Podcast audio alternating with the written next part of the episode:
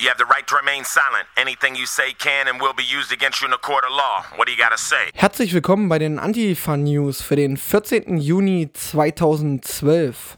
Letzten Mittwoch hat das Landeskriminalamt Thüringen mehrere Wohnungen und Garagen von Neonazis aus Thüringen durchsucht.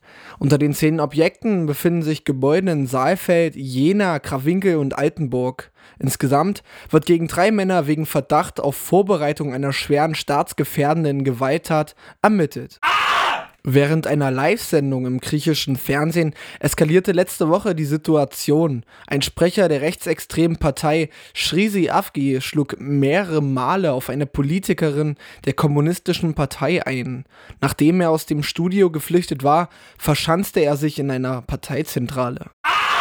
Letzten Freitag haben rund 300 Personen in Berlin gegen den Sozialstaat demonstriert, darunter Verschwörungstheoretiker und NPD-Kader. Auf den ersten Blick etabliert sich hier eine Querfront von Attac, Grüne bis zur neuen Rechten sowie Neonazi-Szene. Der zweite Blick offenbart aber eine politisch rechte Gegenbewegung zu den linken Blockupy-Protesten, die vom Handelsblatt als breite bürgerliche außerparlamentarische Opposition beschrieben wird. Ob aus dem rechten Bündnis eine Sammelbewegung wird, ist noch nicht abzusehen. Angesichts der Eurokrise scheint dies aber nicht ausgeschlossen. Letzten Freitag fand in Insel eine Kundgebung des Landtages von Sachsen-Anhalt statt, um ein Zeichen für Menschenrechte zu setzen.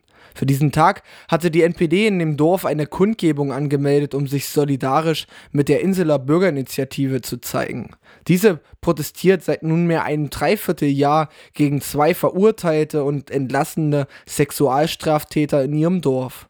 Die Jugendantifa Halle nahm die Kundgebung des Landtages als Anlass, um ihre grundsätzliche Kritik an den Geschehnissen in Insel und den Reaktionen der Landespolitik und Zivilgesellschaft darauf zu äußern. Neben der Jugendantifa Halle hatte auch die Initiative Aufklärung und Transparenz Kritik zu äußern, bei der es zu einem jeder Demokratie spottenden Vorfall kam. Die Polizei verhinderte das Zeigen eines kritischen Transparentes. Eine Nachbetrachtung der Geschehnisse am Freitag in Insel findet man auf der Internetseite der Initiative transparenzdessau.blogspot.de. Am Freitag hat die Europameisterschaft in der Ukraine und Polen angefangen und mit ihr kommen zahlreiche rassistische Straftaten. Am frühen Samstagmorgen hat die Polizei nach eigenen Angaben in Dresden sechs Personen vorläufig festgenommen, die zuvor an einer Haltestelle am Albertplatz eine Gruppe von Menschen mit ausländerfeindlichen Parolen beleidigt hatten. Informationen des libertären Netzwerks zufolge hatten Stunden zuvor knapp 50 Personen aus dem Umfeld des lokalen Fußballvereins Dynamo Dresden an den Elbwiesen gefeiert und neben Fußballgesängen auch lautstark rechte Parolen gerufen und den Hitlergruß gezeigt. Teile der Gruppe zogen anschließend in die äußere Neustadt und pöbelten über Stunden unter dem wachsamen Auge der Polizei auf der Aulaunstraße Passantinnen und Passanten an. Die herbeigerufenen Beamtinnen und Beamten reagierten zunächst hilflos und stellten nach einem vermeintlichen Übergriff auf eine Gruppe englischer Fans die Personalien von einigen der zum Teil stark angetrunkenen Jugendlichen fest. Die Liste ist noch länger. Es gibt keinen Rassismus in der Ukraine, behauptet Nationaltrainer Oleg Blochin. Wer die Ultras in ukrainischen Stadien besucht, erfährt aber das krasse Gegenteil denn viele Fans sind rechtsradikal und versuchen das Stadion weiß zu halten. Olaf Sundermeier hat im Vorfeld der EM ein lesenswertes Buch über den Fußball in Polen, in der Ukraine und in Russland geschrieben. Unter dem Titel Tor zum Osten, Besuch in einer wilden Fußballwelt ist es zu finden. Wer dazu mehr erfahren mag, kann am Montag das Mittagsmagazin hier auf Radio Korax einschalten. 13.20 Uhr werde ich mit ihm über das Buch sprechen. Am Montag hat nach mehreren Jahren Verfahrensdauer das Landgericht Dresden ein Urteil gesprochen. Angeklagt waren fünf mutmaßliche Führungsmitglieder von Sturm 34, die von 2006 bis 2007 eine ganze Region mit rechten Gewalttaten überzogen hatten und erst nach monatelangem Schweigen durch die Verantwortlichen in Politik und Behörden verboten wurden. In ihrem Urteil ging das Gericht nur etwas über die Forderungen der Staatsanwaltschaft hinaus und verurteilte vier der Angeklagten zu Bewährungsstrafen von sechs Monaten bis zwei Jahren. Einer der Beschuldigten kam mit einer Geldstrafe davon. Der Prozess war notwendig geworden, nachdem der Bundesgerichtshof die Vereinigung im Dezember 2009 als kriminell eingestuft hatte und damit der Revision der Staatsanwaltschaft nach einem ersten Urteil zugestimmt hatte. In der Nacht zum Dienstag wurde auf das Büro der Partei Die Linke in Gera ein Anschlag mit Sprengmitteln verübt. An den Scheiben des Büros wurden Böller oder sprengstoffhaltige Patronen mit Klebeband befestigt und in Brand gesteckt. Dadurch wurde das Glas an der Eingangstür sowie ein Fenster zerstört. Ein weiteres beschädigt. Die Polizei nimmt zurzeit den Schaden auf. Anzeige wurde erstattet.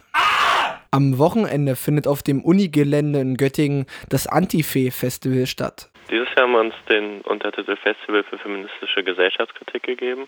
Unser Anspruch ist es auch eben dies zu tun, einerseits theoretisch, indem wir Inhalte vermitteln, indem wir politischen Diskursen einen Raum bieten. Und andererseits wollen wir ganz praktisch ein feministisches Festival machen mit einer antisexistischen Praxis und eben die Leute auf die Bühne bringen, die ansonsten in unserer Gesellschaft eher benachteiligt werden.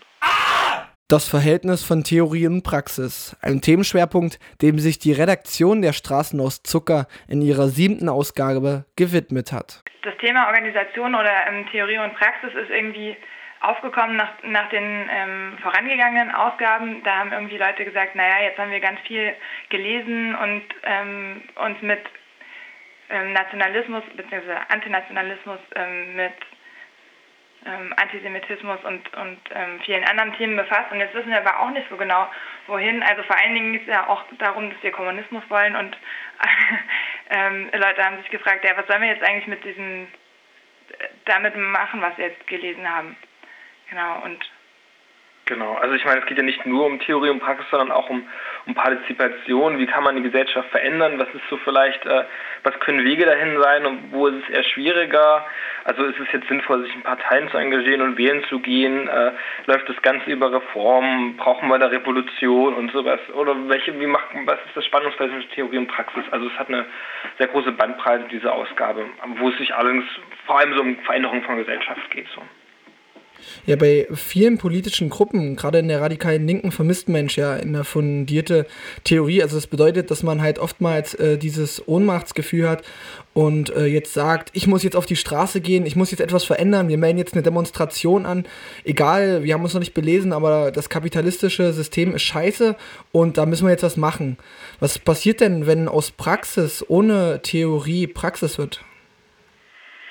Tja, also das kann man, das ist natürlich schwer zu beantworten, weil das natürlich immer unterschiedlich, äh, das muss man gleich von Fall zu Fall sehen. Also was man vielleicht sagen kann, ist, äh, dass wir natürlich, oder ich zumindest so sagen würde, dass äh, es sehr gefährlich ist, eine Praxis ohne Theorie zu machen, weil ich halte es für sehr schwierig. Ähm, also ich glaube, dass Desokrasieren nicht, nicht ganz so einfach ist und dass es auch viel Ideologie gibt, auch für Leute, die auch sich gerne die Gesellschaft zum vermeintlich Positiven ändern wollen, die auch teilweise aus der Linken kommen und dass es wichtig ist, dann zu überprüfen, ob seine Praxis dann die richtige ist.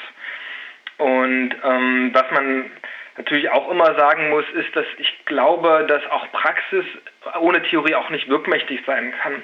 Also man kann auch Praxis machen, man kann zum Beispiel Flüchtlingsarbeit zehn Jahre machen oder ohne dass man irgendwas vom institutionellen Rassismus versteht oder versteht, wie weit das irgendwie äh, in der Gesellschaft wirk wirk wirksam ist oder auch andere davon zu überzeugen zu können. Und ich glaube, dass, und wir glauben auch, dass äh, Theorie auch Praxis ist, äh, wichtig ist, um seine Praxen zu begründen und äh, quasi die Praxis über das wirksam zu machen, als was sie gerade auftritt und dann weiterhin in die Gesellschaft zu tragen. Und das muss man theoretisch begründen, sonst hilft es nicht sehr viel.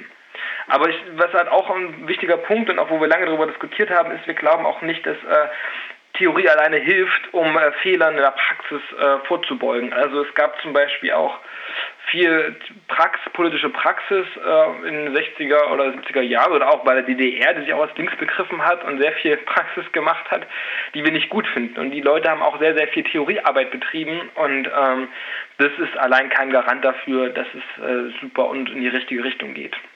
Leider.